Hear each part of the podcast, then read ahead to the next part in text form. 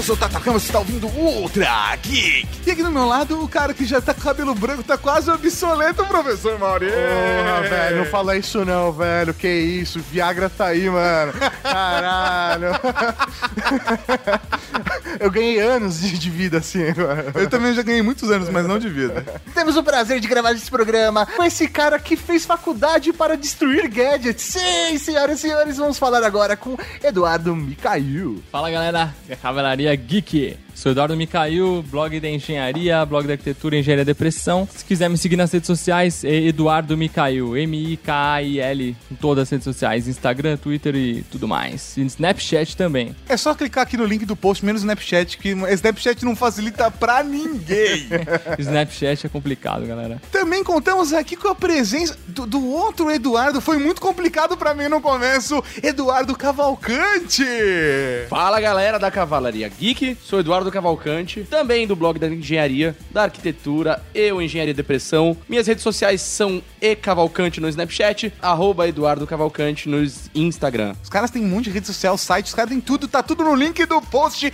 Clica aqui embaixo e conheça. O Mikael fica fazendo o tempo todo os postagens no Snapchat. Ele, ele aderiu, né? É, velho, ele aprendeu a usar. Aderi, aderi. É, ele Vou, vou confessar, depois de três vezes aí que eu instalei esse aplicativo, na quarta eu acabei me rendendo. A culpa de quem aqui, ó? Tô do meu Qua- lado Quase aqui. implorei pro cara usar. Cara, usa que é legal, usa que é legal. Relutei. Caralho, porque ele só, porque ele só segue nudes, né? Por isso que ele achou legal. Eu uso o Vine até hoje, por isso a galera Vine ainda existe, existe. E no programa de hoje, Tatu. Nós vamos falar de obsolescência programada. É um nome bonito pra uma coisa muito feia. Mas a gente não vai falar disso agora. Só depois dos Recadeias. gatinhos. Recadinhos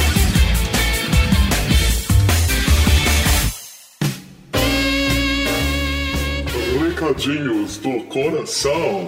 Coração não, caralho. Tá bom, recadinhos. Recadinhos, mal. Estamos aqui para mais uma sessão de recadinhos do coração, senhor Tatu Tarku. Exatamente, professor Mauri. E começando recadinhos com um recado muito importante, mudamos o arroba do Twitter. Sim, senhoras e senhores, nós temos finalmente o arroba Rede Geek. Vitória, música de vitória. É isso aí, nós não precisamos mais do underline. Fica falando, ah, não, galera, dá só o arroba rede underline geek no Twitter que é diferente. Não é mais. Não é mais agora, é tudo Rede Geek barra Rede Geek, arroba Rede Geek. Não importa, tudo Rede Geek, tudo junto, bonitinho. Onde você for seguir a gente, é Rede Geek tudo junto. Pronto. Que beleza!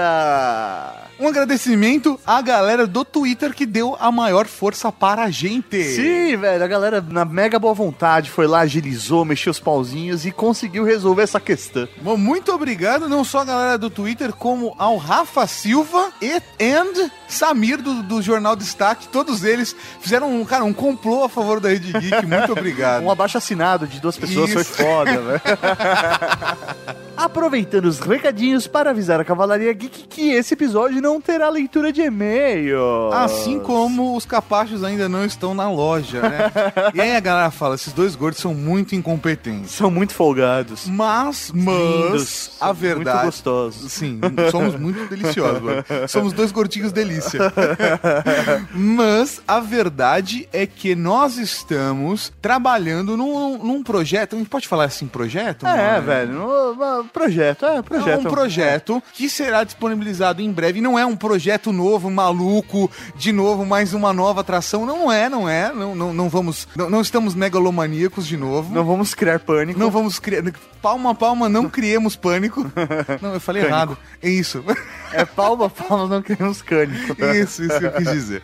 É, nós estamos trabalhando uma parada que vai melhorar a qualidade para a cavalaria geek do conteúdo que a gente. Como eles consomem nosso conteúdo. É, isso aí. Então, como somos só duas pessoas, se pra trabalhar mais de um lado, tem que tirar de outro, né, sabe? Pra cobrir a perna, tem que descobrir a cabeça e vambora. E é por isso que esse Geek vai sair de quarta-feira, não vai ter leitura de e-mails e os capazes ainda não estão no ar. Mas logo mais vai estar tudo de novo nas conformidades. Os capazes estão no estoque. A gente tá perdendo dinheiro lá, mano. Não, não, não. Vamos ganhar dinheiro corretamente, do melhor para gerar a melhor experiência pra cavalaria. geek. Exato, mas é isso que a gente sempre pensa, em gerar a melhor experiência pra Cavalaria Geek, seja onde for, com o conteúdo que a gente estiver entregando, o produto que a gente estiver entregando, sempre com o controle Rede Geek de qualidade. É isso aí, então, Tato, o que, que tem agora? O que tem agora? O que tem agora? O que tem agora? O que tem agora? Agora tem podcast, podcast, podcast. Podcast! O lixo eletrônico é gerado pelas constantes mudanças tecnológicas dos computadores e celulares. Só para você ter uma ideia, 50 milhões de toneladas de resíduos eletrônicos são jogadas fora todos os anos pela população do mundo. Beleza! Estamos aqui hoje para falar de obsolescência programada. Professor Mauri, você tem três chances. Como se soletra obsolescência programada? Vai. Fiz humanas, né? Pô, letras também é humanas, né? Não, não, não, não, você acha que eu assisti alguma aula? Não, mas nem soletrando. Eu, eu, eu matava a aula, velho. Tempo. Valendo. O, o Humanas faz aula no bar, velho.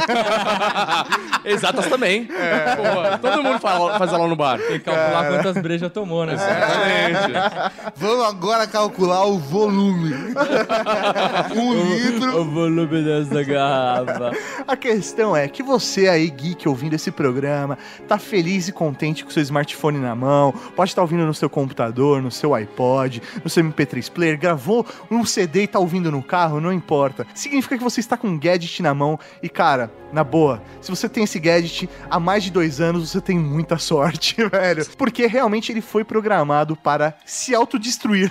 É, a história é muito complicada. né? Eu me lembro do Trageek 147 que a gente gravou com o Rick Dale, né? Mestres da restauração. Sim. E, e a gente tava conversando com ele, ele falava de os produtos da década de 50, principalmente pra trás, eram feitos pra durar e como isso não existe mais hoje, né? Como os produtos hoje de tecnologia cada vez duram menos, né? Você compra uma geladeira, uma lave seca, uma lava-louça, um smartphone, um computador e eles estão com uma vida útil cada vez menor. Acho que até por isso que de repente a gente não tem um apego tão grande com os produtos como, sei lá, meus pais têm. É, eu vejo que quando eles compraram, sei lá, o primeiro videocassete deles, eles, velho, eles precisavam, eles cuidavam daquilo. Tinha uma capa, né? Uma capa de Tinha uma capa pra não que pegar pó. Tem até hoje, pode apostar. Coloca no, no controle, capa no controle. Hoje você tá cagando se o controle quebra ou não, tá ligado? Até Você- porque, velho, você sabe que vai quebrar, né? A gente tem um pouco mais de cuidado com o smartphone e com alguns gadgets assim, são os que a gente mais usa, né? O computador, o smartphone. Mas a maior parte dessas coisas em controle remoto, cara, cai no chão, você dá risada. Tipo, ah, é foda, ah, lá vou eu derrubar mais uma vez essa bosta. E por isso que a gente trouxe esses caras aqui que são do lado negro da força. Caralho, eu fiquei assustado agora. Pra falar justamente, até dar uma opinião de quem constrói, né? De quem estudou pra fazer produtos, pra fazer gadgets, pra construir coisas. Se realmente, é, eu vou chamar de OB por sugestão do porque eu não consigo ó, esse ponto. Obsolescência. Vamos, falar, vamos falar da história da obsolescência programada.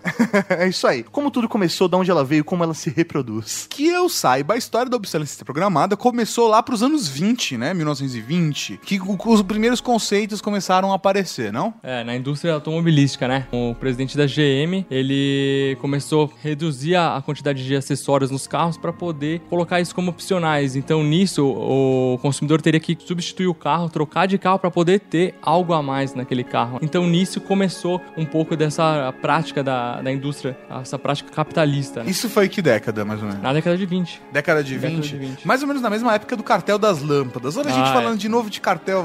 Olha, só Ai, que que, engraçado. Eu adoro quando os sistemas sem querer caem assim. ficam bem parecidos um com o outro, né? Não tem nenhuma conexão. E não, é bacana, é- essa história da- das lâmpadas também é bacana porque hoje, aí você vê em contrapartida, os LEDs já são feitos para durarem um pouco mais, né? Um pouco bem mais, né? Bem Tem mais, de mais. 25 anos, né? De, de uso. Thomas Edison, quando colocou a lâmpada como um produto, né, a ser distribuído, a ideia era que esse produto duraria até mil horas de uso. Mas com a evolução da indústria e com o pensamento da época, que era, vamos fazer o produto durar mais. Quanto mais ele durar, melhor. Quanto mais ele durar, melhor. ah, já existiam empresas fazendo lâmpadas de até 2.500 horas de uso. Ou seja, mais do que o dobro, né? Vocês são de exatos, vão poder falar exatamente. Eu, só- eu gosto de traduzir, porque né, eu, eu mesmo me confundo todo com números. Mas e é muito engraçado que, aparentemente, a galera das empresas, das indústrias de lâmpadas do mundo todo, as maiores distribuidoras, todo mundo se reuniu numa sala e montaram um cartel pra definir que as lâmpadas não poderiam durar tanto assim, porque qual é o limite, né? Daqui a pouco a gente não vai estar mais vendendo lâmpada. É, é muito louco isso mesmo, porque você pensa, ah, meu, os caras das indústrias de lâmpada.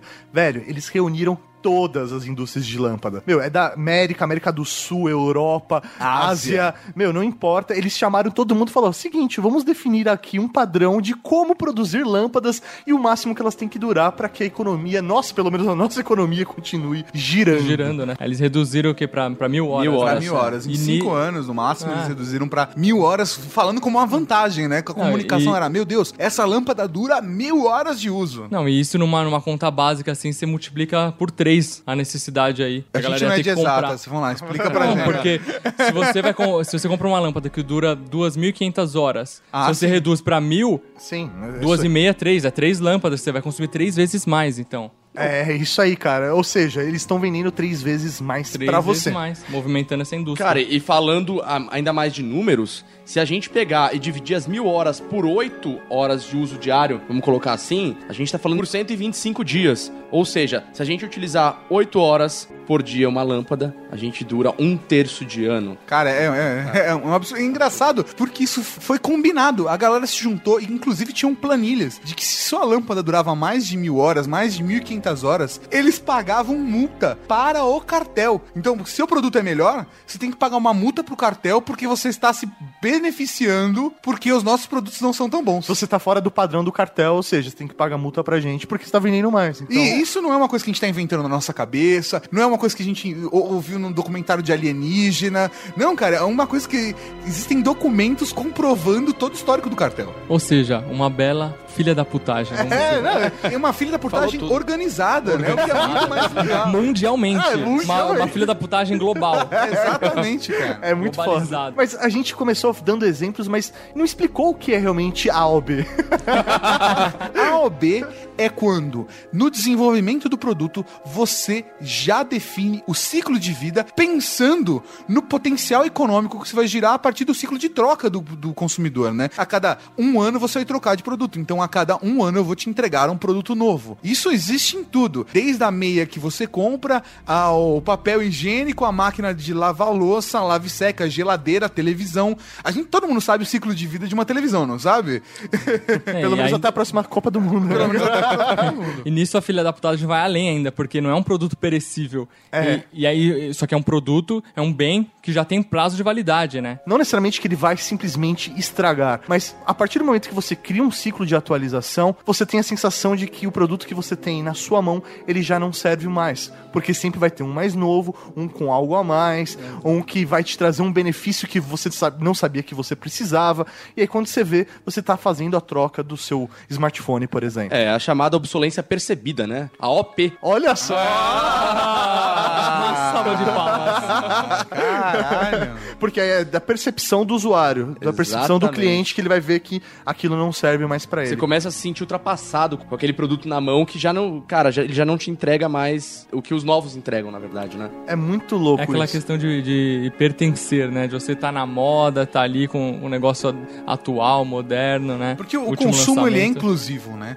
O, o o consumo ele te dá essa percepção de que você faz parte de um certo É. grupo, você faz parte da sociedade através do seu poder de consumo. Se você pode consumir menos, se você não tem dinheiro, você sente que você você não é tão importante assim na sociedade. Você não, sabe? Tem, tem essa percepção mesmo, É, né? tanto que a partir disso começam a surgir os produtos falsificados, né? A necessidade de você ter um produto que tem o mesmo símbolo, aspecto. mesmo aspecto, para que você tenha a sensação, a percepção de que você faz parte daquele grupo a partir desse produto falsificado. Engraçado que a gente até comentou isso no Ultra Geek 197, produtos falsificados, né? Pra vocês que são formados em engenharia, cara, vocês aprendem isso na faculdade? Tem uma matéria que o professor chama vocês no- no cantinho e fala: Gente, hoje vocês vão aprender a como fazer um produto não durar tanto. Como é isso, cara? O seu chefe que meio que vai mandar. é isso. Pra, pra nós, na engenharia civil, por exemplo, nas estruturas, por exemplo, tem que garantir uma durabilidade mínima de 50 anos, que isso aí são normas.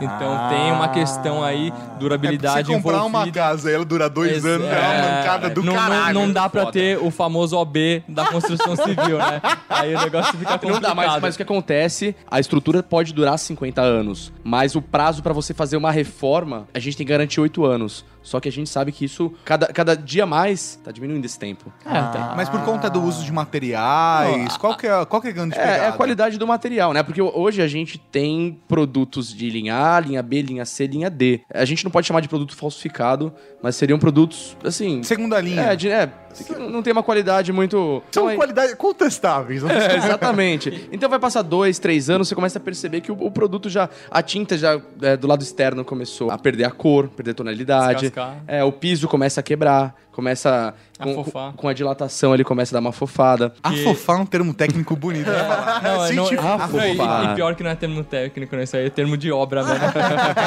então, acho que vai um pouquinho além disso, porque a gente tem também muitas margens de segurança que a gente tem que trabalhar em cima delas. E com essas margens de segurança, faz com que a gente busque reduzir a quantidade de, de, de, de material consumido e trabalhar nessa margem de segurança faz com que você trabalhe no limite do limite. E se não há uma fiscalização aí em cima disso aí, desses todos esses processos, corre muito risco de, na obra, o funcionário pode simplesmente fazer uma dosagem errada, alguma coisa que faça com que o produto não tenha a resistência de projeto necessária, a resistência mínima que está dentro desse padrão de segurança aí, entendeu? Então não é, margem. só não é só o produto que Não, é usado. não é. Além de tudo, tem a mão de obra não qualificada. Exatamente. Exatamente. Então, são muitos fatores que estão envolvidos nisso aí. Mas um- uma questão da, da obsolescência, obsolescência OB programada, a gente pôde ver esses dias aí, né? Daquela ponte lá do Rio, da ciclovia.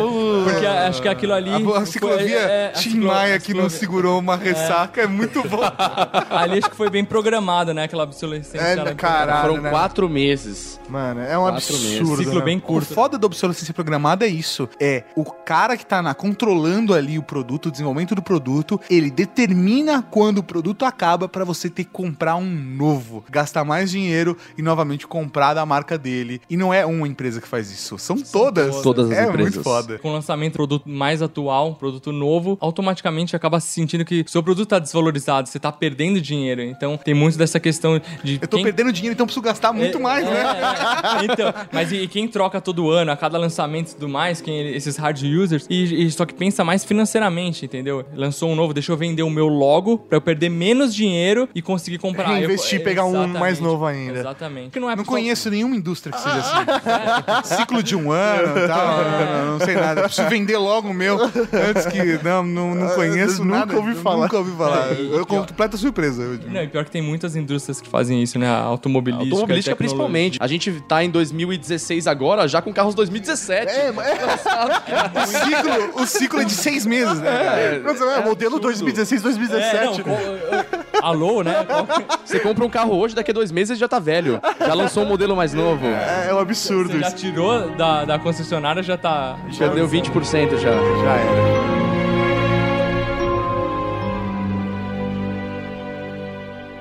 Hoje existe mais de um celular por brasileiro. Toda hora surgem modelos novos, toda hora as pessoas estão trocando os aparelhos. Mas o que fazer com os velhos e ultrapassados?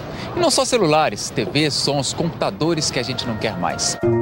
A gente tá falando aí da obsolescência programada e tal, OB. mas a gente tá falando de uma maneira negativa. Meu velho, sei lá, para pra pensar. A partir do momento que você pega, sei lá, um smartphone, esse smartphone ele tá programado pra durar aí, sei lá, até dois anos. Significa que em cada dois anos as pessoas vão ter que trocar de smartphone. Elas estão gastando comprando na loja. A loja vai ter então que comprar mais da fábrica. A fábrica vai precisar então de mais mão de obra pra produzir os smartphones a cada Suprir dois a anos. demanda. Será que isso então não é positivo? Porque a gente tá falando isso de uma forma negativa. Só que tem um ponto. A empresa ela produz mais, só que com a implantação da tecnologia, a gente tem cada vez menos mão de obra utilizada. O processo é cada vez mais aut- automatizado. Mas não é isso que acontecia na década de Ah, 30, né? exatamente. No- em 1929, com a grande crise, a recessão de 29, um dos caras lá, economistas da época, entregou como uma possível solução para a recessão a técnica da obsolescência programada. Ou seja, os produtos, a partir daquela época, seriam produzidos de forma que não durariam tanto tempo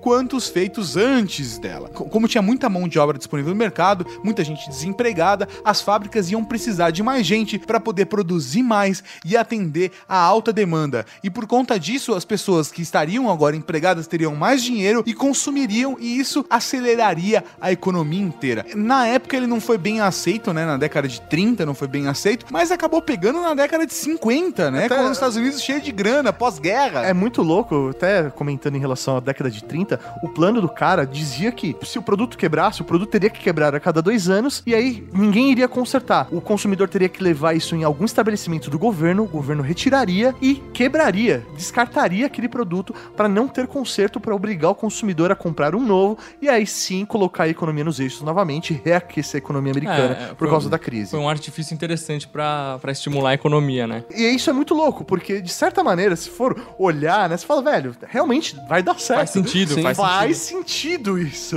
É, Imagina você como empresa, cara. Você aumentando o consumo do seu produto, diminuindo, diminuindo o tempo de vida útil dele e aumentando. O lucro, né? É, Você tendo um lucro maior, um ciclo maior de faturamento, né? É outra coisa. mas- Exatamente. Você coloca a roda pra girar, literalmente. É, isso aí. E aí em 50 que o negócio pegou de verdade, né? Porque em, em 50 os Estados Unidos rico, pós-guerra, era um outro momento econômico e não foi mais uma situação com uma medida econômica implementada pelo governo, né? Mas acabou rolando que já existiam alguns exemplos de algumas empresas que faziam algo parecido, já havia tido o cartel das lâmpadas, e aí percebeu-se que poderia gerar mais lucro. E a partir desse momento, alguns produtos começaram a ter uma durabilidade um pouco menor, e isso foi caindo de lá pra cá. E justamente durante a década de 50, por essa necessidade consumista que começou a surgir, principalmente nos Estados Unidos, um aliado aí da obsolescência programada passou a ser a publicidade. Não adianta você ter um produto que quebra muito se você não tem alguém que divulgue ou faça você ter desejo por esse novo produto. Então, não adianta você ter obsolescência programada se você não cria o desejo no Cria público. demanda, né? Se você não cria essa demanda ou a necessidade, ou É, implementa, exata- né? A necessidade, esse, acho que esse é o ponto. Você criar a necessidade. Às vezes você para e pensa, você realmente precisa de um smartphone? Você não precisa só fazer uma ligação? E eh, se você. Por que você precisa de um telefone o tempo todo com você se você tem um telefone na sua casa? É, engraçado a gente até perceber isso no conteúdo que a gente consome e até fazer um comparativo de registros que a gente tem das épocas. Porque a partir de fato da década de 50, a gente tem um- uma aceleração de, de mudança de estilo, design, moda, comportamento, para que houvesse os ciclos menores, né? Pensar nos anos 50 para os anos 60, para os anos 70, para os anos 80, são ciclos muito muito rápidos de mudança de design de produto, de consumo, hábitos de consumo, exatamente por conta da obsolescência Cada vez programada. menores, É né? cada vez menor. É, até, até o desenvolvimento de profissionais, como profissionais de design, para criar produtos mais atrativos. Sei lá, se você for parar pra pensar, sei lá, um monitor ou uma CPU, vamos pegar uma CPU. Quando surgiu o computador, né, para você comprar em casa, era aquela CPU que parecia uma casca de ovo, né? Aquela cor amarelada É, tal. quando, quando- como se popularizou no Brasil, né? Lá pro final dos anos. Era metade de final dos anos 90, né? Aquela coisa, a casca de ovo mesmo, classicão bege, lindo. É, não, aquele negócio horrível que você queria esconder e tal, né? Mas aí. Colocar uma capa de tricô igual do VHS, do VHS. né?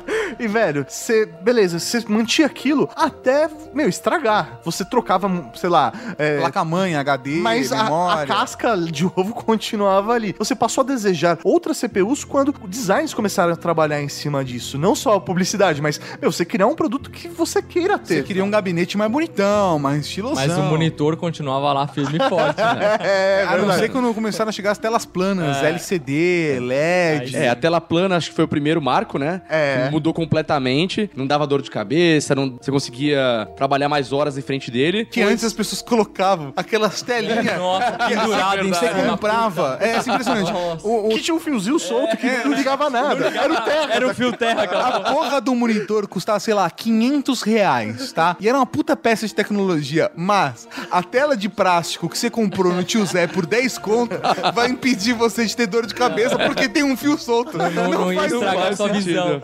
não faz o menor, o menor sentido, cara. Isso é muito bom.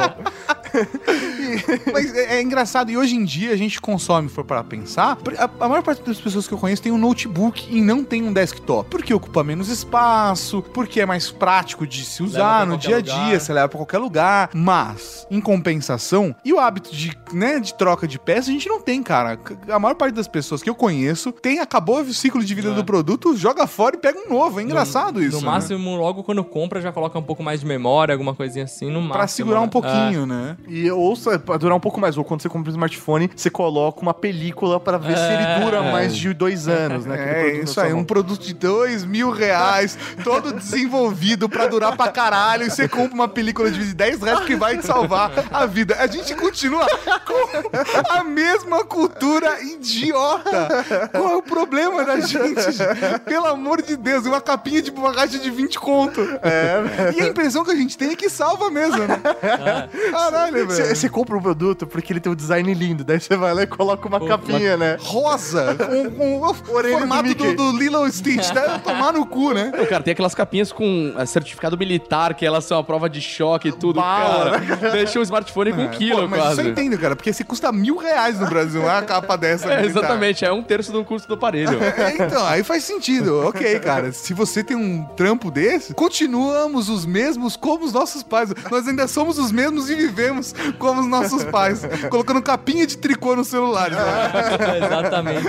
É foda. Agora vocês estão dizendo que, ah, beleza, então, realmente a obsolescência não é algo legal, porque não necessariamente vai manter a economia aquecida, porque não é só pessoas que fazem ela aquilo. mantém a economia aquecida, mas ela meio que me fode o bolso, né? Então eu vou levantar outra bola pra vocês Vamos lá, aqui, vamos lá. tá? Não sei se nossos convidados sabem, mas eu sou um cara que, é, como eu posso dizer, é, eu sou socialista. eu queria saber de vocês. O argumento dos grandes capitalistas é que você não teria tanta tecnologia hoje se não fosse tudo isso. E aí, como vocês preferem então sofrer com a troca e não ter tecnologia, ou você tem um smartphone hoje na mão porque foi forçado a ser criada coisas novas a cada dois anos ou a cada um ano? E aí, como fica essa É, na, na, na verdade, assim, elas são lançadas a cada ano, porém a gente sabe que a tecnologia que existe por trás né, das grandes marcas, ela já tá muito mais avançada do que a gente tem na mão. Ou seja, ela tem uma programação anos à frente, ela cria um produto, ela, ela, aliás, ela cria uma tecnologia e ela vai implantando aos poucos. Ela tem um ciclo de lançamento. Exatamente. É o CL. Então, o produto vai sendo atualizado. Quando atualiza o o produto, ele ganha um, um flash frontal, por exemplo, que é uma piscada de tela. As pessoas sentem a necessidade de trocar de smartphone. E aí, realizam a troca do smartphone. No meu caso, eu dou o meu antigo pra minha mãe. Eu- e aí, eu pego um novo pra mim. E o que acontece? É, essa necessidade acaba sendo... Aliás, ela virou uma educação. A gente foi educado dessa maneira. É, é que vem da cultura dos nossos pais, nossos avós aí, né? Mas eu acho que o 20. capitalismo, de certa forma, contribuiu para o desenvolvimento tecnológico, sim. Mas eu acho que vale a gente remodelar esse, esse sistema, porque é, é, a, a questão é até engraçada, porque havia uma comparação na Alemanha Ocidental e Oriental, falando de É, história. porque eu discordo de vocês, porcos capitalistas. Pra mim, o socialismo tinha a melhor opção. É, porque o, o- na, na Alemanha, na Alemanha socialista, tinha essa história que os parentes da Alemanha ocidental e oriental faziam uma comparação. Um deles já estavam usando um sistema de obsolescência programada e o outro ainda, o, o- o outro lado da Alemanha ainda tinha um sistema antigo de produzir produtos para durarem o resto da vida. Como o objetivo não é vender, não faz sentido você produzir algo Mas que... sim atender a necessidade do público, É né? isso é outro rolê. Então, e falando sobre o capitalismo e o socialismo, eu acho que o modelo capitalista, bem ou mal, acabou forçando e, e levando o desenvolvimento tecnológico. Porque se você tem novas tecnologias sendo lançadas e, e ao consumo, você precisa estimular a troca, a indústria precisa girar. Então, com isso, você precisa ter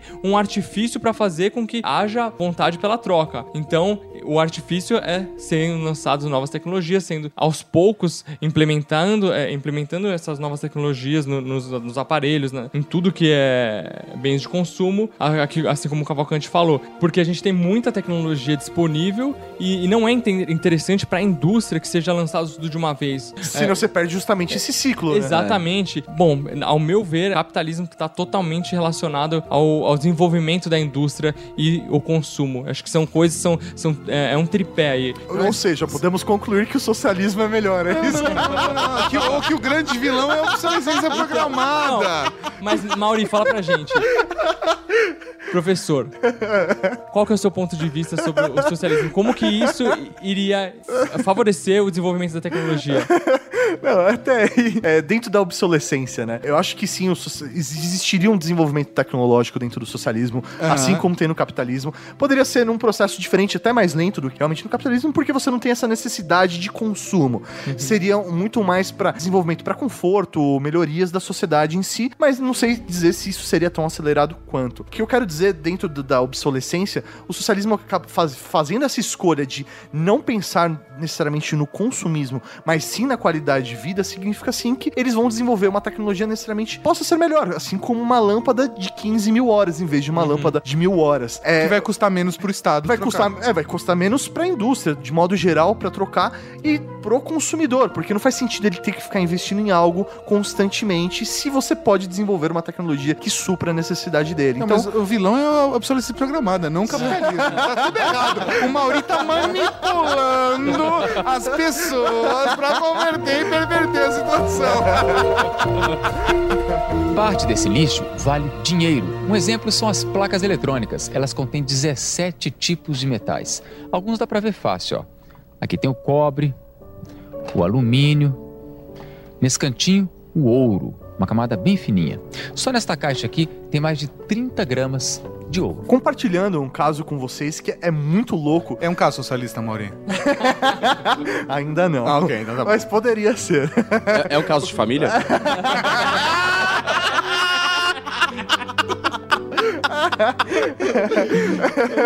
É, tenho certeza que aquela lâmpada veio do socialismo, mas vamos lá.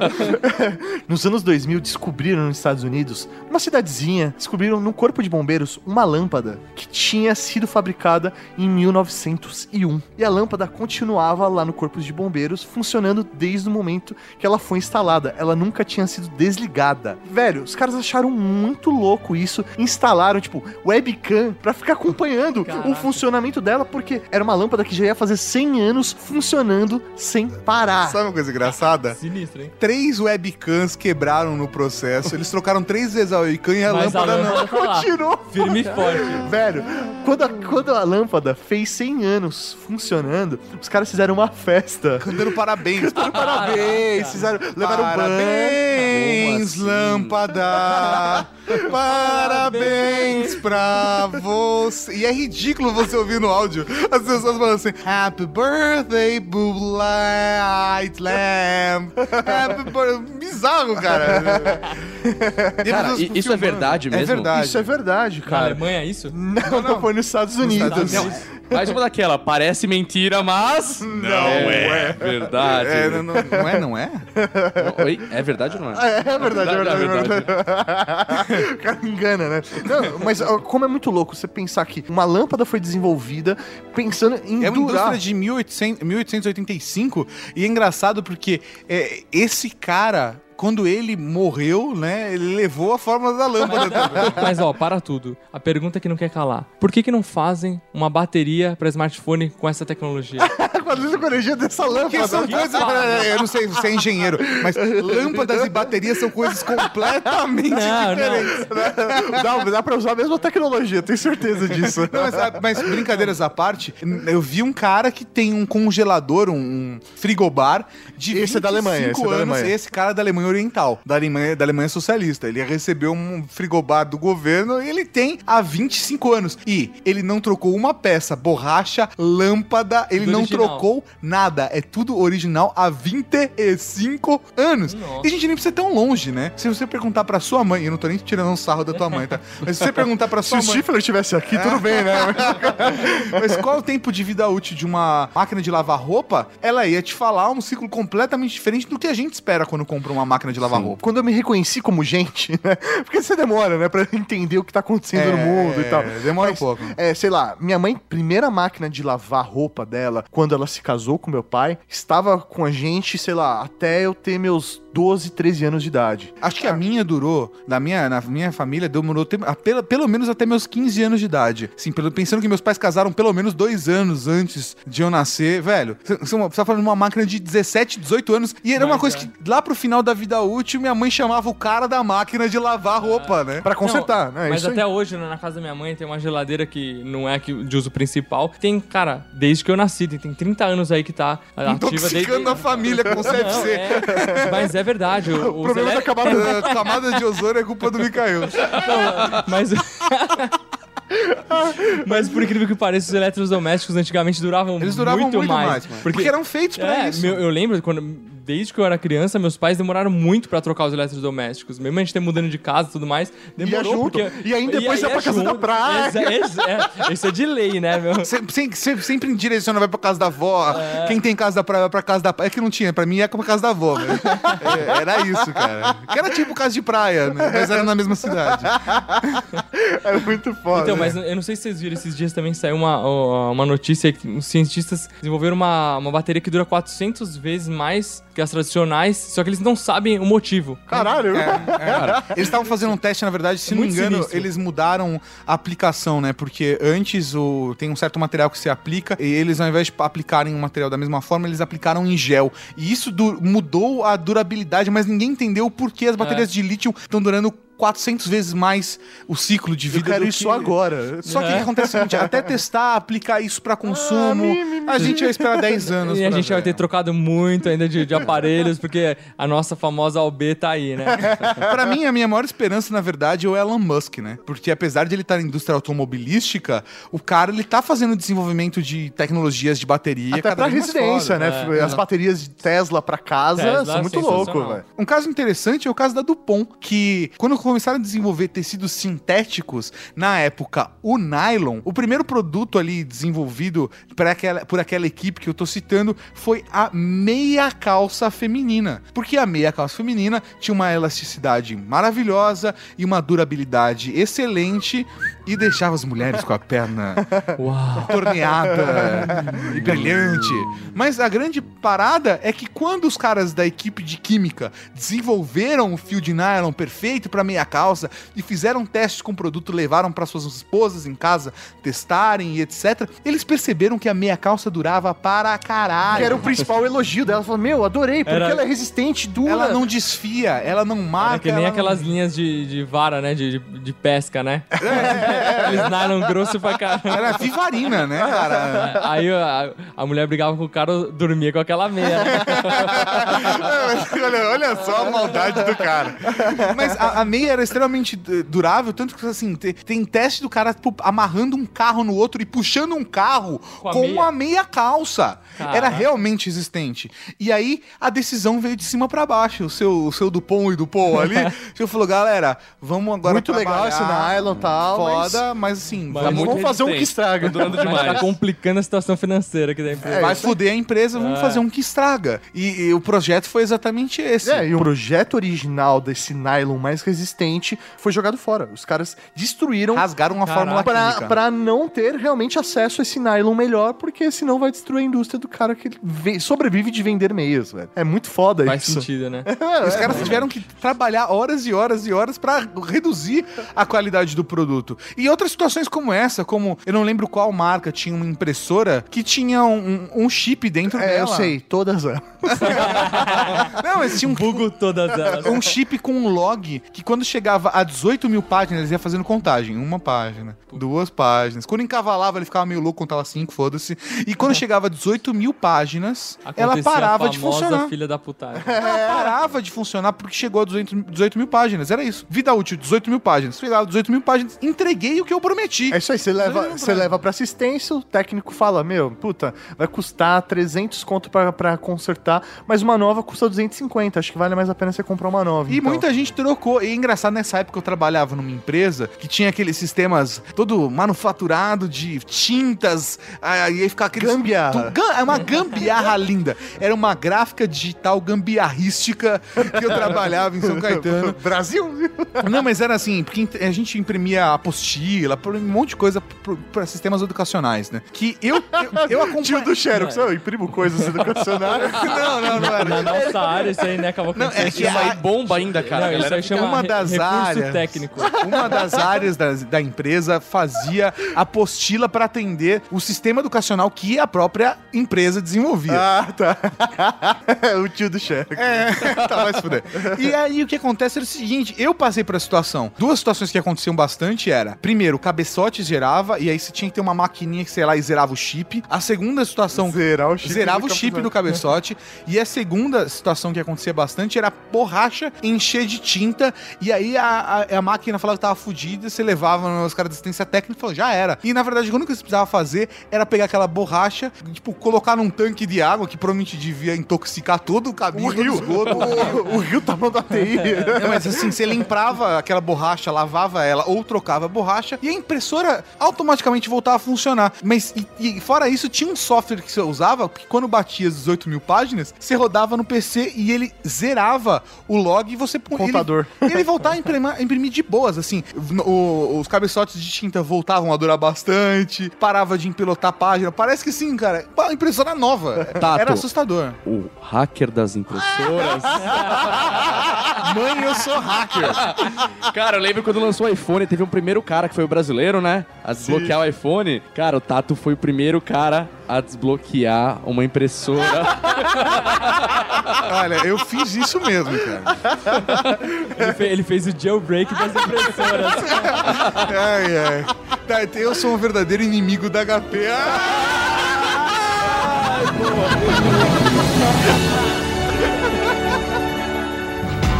O negócio ganhou impulso com uma lei do governo federal de 2010. Ela obriga as empresas a cuidar do lixo eletrônico para não contaminar o meio ambiente. A lei estabelece que o consumidor deve devolver os produtos usados nos mesmos lugares da compra. E as lojas que comercializam esses produtos são obrigadas a levá-los ao centro de triagem mais próximo. A lei é a Política Nacional de Resíduos Sólidos, que institui eh, diretrizes de como se destinar corretamente todo tipo de resíduos sólidos no Brasil. Entre eles, citado na lei, o resíduo eletroeletrônico. Ela traz oportunidades para o negócio, porque ela imputa sobre eh, fabricantes, importadores e grandes empresas, ou todo tipo de empresa, a responsabilidade de destinar corretamente seus resíduos eletroeletrônicos. Eu estou nesse programa só levantando as bolas, le- levantando os questionamentos. Tem muitas Quatro homens na mesa, mas o Mauri que levanta as bolas. Antes as bolas, Agora, né? agora, agora, peraí, tosse. Mas vamos lá. De quem realmente é a culpa? É da indústria ou de nós que somos consumidores e que vamos lá e compramos e trocamos smartphone a cada um ano e meio? Compra Eu- eu roupa acho- a cada três semanas porque lançou uma camiseta nova do seu super-herói predileto. E aí, de quem que realmente é a culpa? Eu- Eu acho que ah, todo mundo tem uma parcela assim de culpa, mas a principal culpa é com certeza das, das, das marcas e da postura. Por quê? Primeira coisa, produtos de tecnologia, a durabilidade tá cada vez menor. E isso sim é um estímulo. Acho que se, se a moda mantivesse o mesmo estilo de consumo, mas os produtos que a gente sabe que precisam de uma durabilidade maior, como a televisão, uma lave seca, uma geladeira, uma máquina de lavar louça, já durassem mais, os monitores, televisões, sei lá, cara, isso já daria um up nas nossas vidas. Melhoraria a nossa postura de consumo. Mas a questão é que a gente, além de tudo, ainda fomos educados para esse novo sistema de consumo. Sabe, nossos pais já não, não foram educados como nós. Nós temos uma mentalidade, a galera que hoje tem entre 20 30 anos, tem uma mentalidade muito maior de consumo do que a galera, acho que até de 40 ainda tem. Mas de 50 anos, 60 anos, 70 anos, a, e aí morreu? não, tô brincando. E a galera, sei lá, até uns 80 anos, tem uma mentalidade completamente diferente da nossa. Não, eu concordo. Eu acho que, até se for analisar a nossa geração, né? A gente tem aqui mais ou menos todo mundo a mesma idade. Se você for ver, tem hoje cara de 30 anos comprando action figure porque ele curte aquele desenho que ele tinha via na infância, né? Meu, a gente tá acostumado a, a consumir isso e, e não vê problema em comprar coisas. Porque eu trabalho tanto, afinal, né? Porque Eu me- eu, eu po- eu mereço, mereço. Posso luxo. Eu posso me dar o luxo de comprar esse action figure, ou eu posso me dar o luxo de trocar de smartphone uma vez por ano. Então, mas é, é é- acho que a importância é essa, da gente tomar consciência de como tudo isso funciona. A gente não vai ter que parar de consumir de uma hora pra outra, nem é, nem é a nossa intenção aqui estimular um comportamento desse. Até mas porque cavalariageek.com.br está à disposição de vocês comprarem as suas placas decorativas. que são duráveis para caralho. Vale citar que todo o material utilizado na confecção dessas placas decorativas é feito para durar. A gente dá um ano de garantia, mas esse negócio é pra durar muito mais do que um ano, Mas assim, brinca, ah, aquela placa que tá ali no banheiro tá três anos naquele banheiro ali, cara. Muito. Mas é, eu acho que não é nem uma questão disso, é uma, é uma questão de criar hábitos de consumo consciente, sabe? De como a gente pode fazer isso durar um pouco mais, ou antes de tentar trocar o produto, sabe? Jogar fora, pensar como você pode consertar ele, sabe? Realmente vai fazer muita diferença pra você trocar a lave seca a cada um ano, sabe? Ou porque ela deu um defeitinho, não vale a pena tentar consertar. Esse tipo de hábito. Isso tem um custo, né? Então, justamente, por que tem que fazer isso? Porque isso tem um custo. Não, com certeza, mas eu acho que, voltando na pergunta inicial, eu acho que isso aí parte da, da indústria mesmo. Pra eles é, é interessante, é vantajoso. Então, começa eles criando essas- os nossos produtos, novas tecnologias e um marketing bem feito, uma publicidade ali que enfeitiça o consumidor, aí gera essa demanda. Então, acho que parte um pouco da, da indústria, o, a faísca inicial ali. Precisam disso, é, Exa- é o modo de sobrevivência exato. E deles. se você for pensar, vai muito além disso, porque isso vai, vai estimular a economia, vai gerar emprego. É, é- é um negócio que uma É coisa um verdadeiro ciclo, né? É, um- é, justamente, é um... É uma um- cadeia, porque uma coisa tá, tá vinculada à outra, direta ou indiretamente, entendeu? Você vai, o emprego, tudo mais. E é muito foda porque, se você for analisar, vocês têm ideia de- da quantidade de lixo eletrônico que a gente gera? Não, então. É, é- é muito foda, porque se for analisar, nós seres humanos fazemos parte de uma cadeia. É, é uma cadeia natural. Velho, a gente nasce, cresce. Eu não sei porque eu tô ouvindo a música do Rei Leão no fundo. É o ciclo.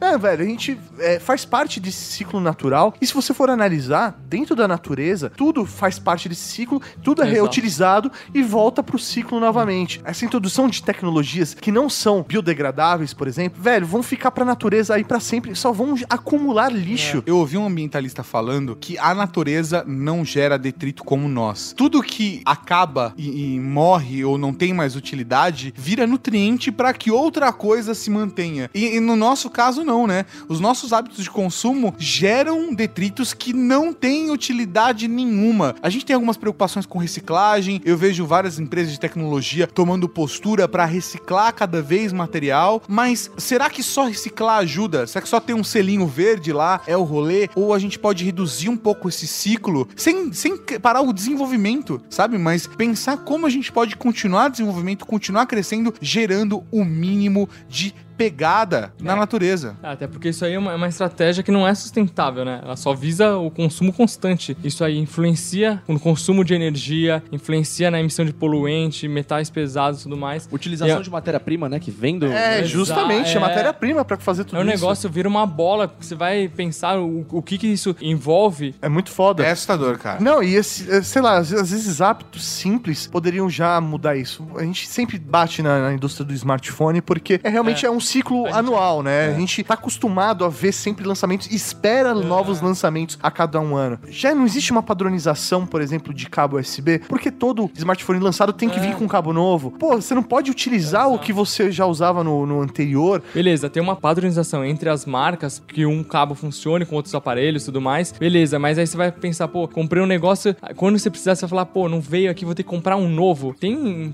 pouco Sim, disso mas aí também. você só vai comprar se você realmente tiver necessidade. É, entendeu? É, entendeu? vai gerar um custo É, isso, isso aí. Eles estão te dando, não necessariamente. Às vezes, meu, sei lá, tem é, carregadores em caixa até hoje, porque, meu, eu já tô usando o que tá É, velho. não, Se é estragar verdade. aquele, eu vou pegar o outro que tá na eu tenho caixa. uns dois né? de iPhone É, guardados ali. De... É, isso Não, aí. O cabo de iPhone é um, é, assim, é um grande case de OB, né?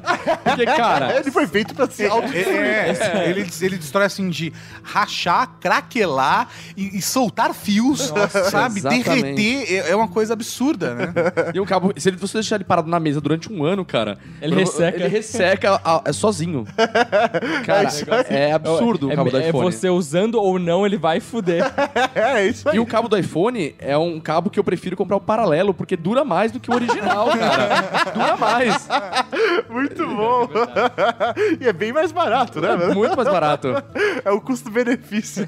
Tem um cara em Gana, na África, que é, é bom deixar claro, né? Porque tem gente que não sabe onde ficar Gana, né? A galera de exatas não, às vezes se confunde. Só pra lembrar, eu fiz humanas antes de. Mas um cara de Gana tem um projeto que não sei se vocês sabem, mas Gana recebe uma porrada de lixo tecnológico. Container. né? Container. Não, cara, vai de navios. Chega com um navio cheio de. E eles chegam lá, tem uma, tem uma regra que não permite que lixo seja levado de um país ao outro. Né? Ou comprado, ou, vendido, alguma coisa Aconteceu assim. recentemente no Brasil isso aí. Mas a história é a seguinte: ele não é lixo quando ele chega com um produto de segunda mão. Ah. Mesmo que 80% aí não vai ter utilização, é um produto de segunda mão. A Gana recebe pra caralho esse lixo tecnológico. E esse cara criou um projeto onde ele vai até os lixões e ele registra máquinas, computadores, é, tudo que tem adesivo de pro- selo de propriedade, né? Pertence a código 02030402, código de propriedade da Universidade de Massachusetts, ou do Banco Universal da Dinamarca. E ele vai registrando tudo isso e ele vai criando um paralelo e registrando também o lixão lá perto da, da onde ele mora. Porque an- antigamente era tipo um campo com um rio e era lindo e ele ia pra escola, passava lá, ficava brincando com as crianças, pescavam no campo, tinham Jogavam pescadores, jogavam futebol e hoje é um puta lixão. É, são os países de primeiro mundo contribuindo com o desenvolvimento aí dos países É, subdesenvolvidos. é, é né? isso aí. Levando tecnologia. E o foda é o que ele falou. O que ele falou na entrevista dele foi um. Vocês de outros países ainda não veem, mas a gente aqui de Gana tá sentindo bastante o peso do- da obsolescência programada. Eu acho que talvez. Você não, mas os seus filhos, seus netos, seus bisnetos, as futuras gerações vão culpar para sempre as nossas gerações pelo que nós estamos fazendo com esse planeta. É, é uma preocupação que a gente de fato tem que ter, sabe? Não é porque a gente não tá vendo o resultado disso que a gente não vai pagar por isso. E aí vem a pergunta: o que, que a gente pode fazer então pra melhorar? Porque já que nós somos uma das pontas dessa obsolescência, nós somos o consumidor que aquece essa, eh, essa economia comprando para as indústrias continuarem produzindo, a gente tem que fazer alguma coisa. Primeiro passo, então, acho que seria a gente tomar consciência que a gente hoje tá fazendo a nossa parte, tá colocando, levantando essa bola pra vocês, ouvintes, pararem e repensarem na postura de consumo de vocês pra ver se realmente ela é, é o ideal. Exatamente, você realmente precisa de um outro produto só porque ele é novo ou porque você tem essa necessidade disso, né? Tá te atendendo Ou é só um, o que você é, tem, né? ou é só um luxo, só um status. É, isso aí. E acho que um outro ponto é você começar a escolher melhor os produtos que você compra. Você comprar produtos de empresas que são mais sustentáveis para que esse lixo eletrônico não seja espalhado ou que façam uma utilização desse lixo, recicle de alguma maneira. Reciclagem, né? Eu falei reciclamento no meio. no meio tu só fala, então não vai dar pra cortar, fica reciclamento ali no meio. Que bosta. Mas, mas é isso, eu acho que essa postura, assim, é. E, e a gente se preocupar, sabe? Tipo, pô, dá pra eu fazer esse equipamento segurar mais um pouco? Não dá. É, ou até mesmo, tipo, pô, pra mim não vai ter uso, mas pra minha mãe vai ter esse smartphone, porque o smartphone dela, o celular dela é bem pior. É aquele saca? Nokia que tem o joguinho da, da, Da cobrinha. cobrinha, né? É, eu- meu primo, cara, puta, ele fez um negócio que eu achei do caralho. Ele foi comprar uma babá eletrônica. E ele foi ver, cara, a babá eletrônica é tipo 500 pau, um modelo mais babaca da babá eletrônica, sabe? Um áudio. É Uma coisa absurda. Um walkie-talkie ele podia comprar. Mas não, não. Passa uma fita isolante, que toque e deixa do lado. É, você entendeu? A diferença, como é ridículo o rolê da babá eletrônica. E aí ele descobriu que tinha um aplicativo, sei lá, de 3 dólares no, no Google Play, lá, Store. Ele pegou dois smartphones antigos dele, deixou um conectado na tomada, e ele, com um software que ele gastou 3 reais, 3 dólares, sei lá, ele usa a câmera Esse frontal, cara- e aí ele deixou conectado o tempo todo no quarto do filho dele o, o, o, o celular. câmera até. E aí ele Puta, consegue tanto do celular dele quanto do celular da esposa acessarem aquele celular, sei lá, do quarto ou da cozinha quando tem que fazer alguma coisa. E até, sei lá, o filho acorda, ele ouve chorar, recebe uma notificação no celular Boa. e ele manda uma- ele vai lá e manda um áudio pro filho: calma, filhão, papai tá indo, papapá. E, cara, é uma babá eletrônica É com celular Custo antigo. zero. Custo zero. É fudido, cara. Então, esse tipo de posicionamento que a gente pode ter, e a gente tem uma cultura muito de ter medo de adaptar como se fosse feio. Se a gente fizer bonito, não. É, criando É. novos usos, né, pro, pros aparelhos que teoricamente estão obsoletos, vai, pro nosso uso. Cara, cada um desses aparelhos antigos, pelo menos, já é uma câmera, né? Pô, é, Não, exatamente. precisa criar um sistema de segurança da sua casa inteira com uma parada dessa. Exatamente. é ridículo, mas é verdade, né? Não, mas é bacana, mas acho que também um ponto interessante assim seria se a- as empresas tivessem um pouco mais de comprometimento, fazer uma logística reversa do- dos próprios produtos, sabe? Estimular a, a pessoa que tem um produto, beleza, ela quer trocar, mas ela pega e dá uma outra finalidade para esse produto dela, entendeu? Ela fazer campanhas de conscientização do, do consumidor para eles pegarem, pô, quer trocar, beleza, mas vamos dar um, um outro uso para esse produto, entendeu? É, Isso é legal mesmo, de reutilização É, do é comprar o antigo e. algumas e marcas estão adotando essa política agora, né? Aqui- é, nos Estados Unidos já existe há muito tempo. Aqui no Brasil, agora, algumas marcas estão adotando. De pegar o modelo antigo. Pegar o- pra- É, a, a Exatamente. Apple faz o- aquele refurbish, né, que chama, que é, ela revende produtos já usados. É, você consegue comprar no próprio site deles, né? Caralho, que mais foda. barato. E uma outra dica também pra quem de repente não precisa de um, de um produto top, de repente também não quer gastar muito. Cara, existem esses sites hoje, OLX, Mercado Livre, onde você compra um produto seminovo por um, um custo muito mais baixo. É, vou dar um exemplo pra vocês que aconteceu tem uns dois meses mais Eu ou achei menos. que ele ia falar, esse é meu usuário, segue lá, tem vários produtos à venda. Propaganda. É, tá, tá ganhando quanto? Cara, eu tenho produtos em vários fóruns anunciados. Se alguém quiser, meu usuário é E Cavalcante em todos esses fóruns. Não, mas, cara, eu precisava comprar um celular novo pro meu encarregado de obra. E ele falou, cara, eu tenho 350 reais eu quero um smartphone top. Aí você falou, sonha, né? Faça, mágica. E eu, e eu não tinha nenhum pra vender pra ele por esse valor. Aí eu fui no OLX, eu consegui comprar um, um celular praticamente novo, com seis meses de uso. Por 150 e vendeu por 350. Olha esse cara aqui, ó. É, esse cara aqui, o ó. capitalista. Tem que ficar ligeiro. E vendeu pro chefe de obra por 300. Eu vendi por 450 Cara, é pra ele porque teve o frete, mas eu paguei 300 reais no, no aparelho. Caralho, Eu paguei mano. 300 reais no aparelho, só não veio caixa e o Que carregador. aparelho que era? Só quero saber isso. É um Moto G2. Caralho, Caramba. 350. Igualzinho o meu, cara. Igualzinho isso aqui. Caramba, velho. Cara, e é absurdo. E aí, o segredo é ficar pesquisando lá, procurando que nem maluco e uma hora você vai achar algum cara mais maluco que você que vai estar vendendo por um custo muito mais baixo. Usuário Cavalcante Brimo. Brimo, primo. Muito bom. Sabe uma alternativa legal que de repente, até pra smartphone, já que a gente tá falando de smartphone, é aqueles celulares modulares que o Google tava desenvolvendo. Isso é muito interessante. Meu, você, com- Animal, você só cara. compra, você- sei lá, tem a base, aquela base vai ser sempre a mesma e você só vai atualizando aquelas pequenas peças, né? Isso vai dar um uso muito maior pro produto. É, eu acho que volta um pouco naquele conceito de CPU que a gente tinha antigamente, É, né? isso Já aí. começa a voltar um pouquinho nessa questão. Né? Ter um pensamento aí mais sustentável, É. você ter uma base e você só trocar as peças que você realmente precisa. Só que aí vamos imaginar também o volume do lançamento dessas peças. Vai ser algo absurdo. É, Não, mas, cara, mas, é, mas aí é, é da indústria, sabe? O processador é atualizado a cada um ano. A placa de vídeo é atualizada a cada um ano. Ok, pros desenvolvedores, eles estão fodidos pra atender essa necessidade. Às vezes, só lá, a placa de vídeo vai ser atualizada só pela marca que tá produzindo o smartphone. Pode ser um negócio desse, mas é, é uma lógica toda complicada. Só que eu acho que a parada tem que ser revista do zero, sabe? E os consumidores têm que começar a cobrar isso. Pô, eu comprei um smartphone e ele durou um ano. Velho, não é a vida. Não, não, não, não é assim que funciona. A gente tem que ter declarado, tipo, porra, não tô feliz, comprei um smartphone dessa marca e dura só um ano. Não é uma coisa boa. É que eu acho que o consumidor, ele não tá preocupado com isso, ele não enxergou é, que isso acontece. ele É. enxerga como natural, porque a gente já cresceu desse jeito. Exatamente. Eu acho que tem que ter um pouco de conscientização, fazendo um paralelo aí com a questão da, do consumo de água, por exemplo. E tava num volume morto e a galera precisava se conscientizar que o negócio tava crítico, tinha que economizar água e tudo mais. Então, essa é uma situação que, que vale fazer campanhas de, de conscientização pra galera mudar um pouco a- essa cultura que a gente tem. Acho que isso é, é válido. Eu acho muito importante a gente impor esse limite todo. Menos na internet, né, galera? Eu acho que na internet não vale limite, não. Aí não rola.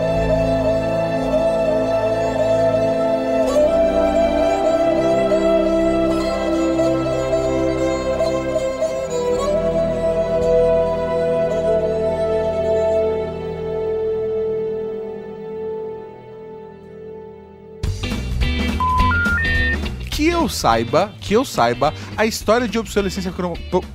Que eu saiba, que eu saiba a história da... pro- da UB. Aquilo que a gente tinha combinado pra falar no segundo, no terceiro, Eu falei ele falou no primeiro. primeiro. Comecei a puxar a bola. Aí depois eu falei, puta, é que eu, eu me cedi a conversa. Eu não tava no modo gravação, eu tava no modo bate-papo.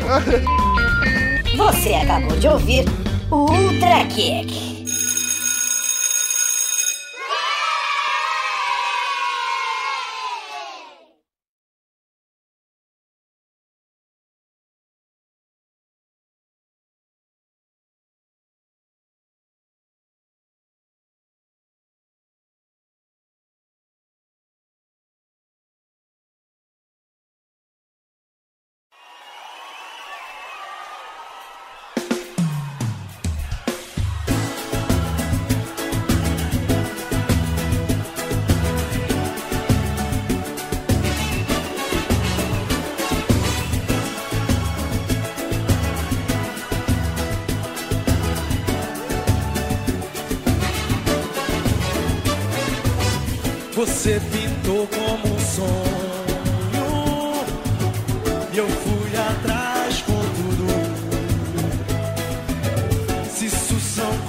Do amor, acredito que estou vivendo em outro mundo.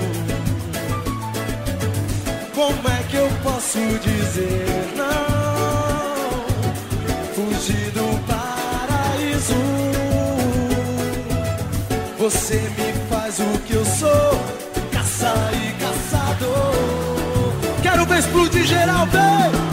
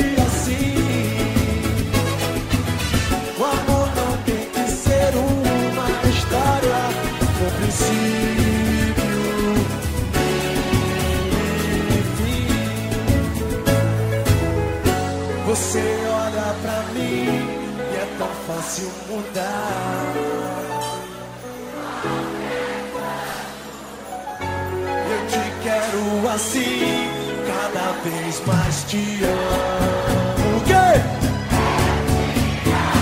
E se eu te trazer, tira o pé do chão.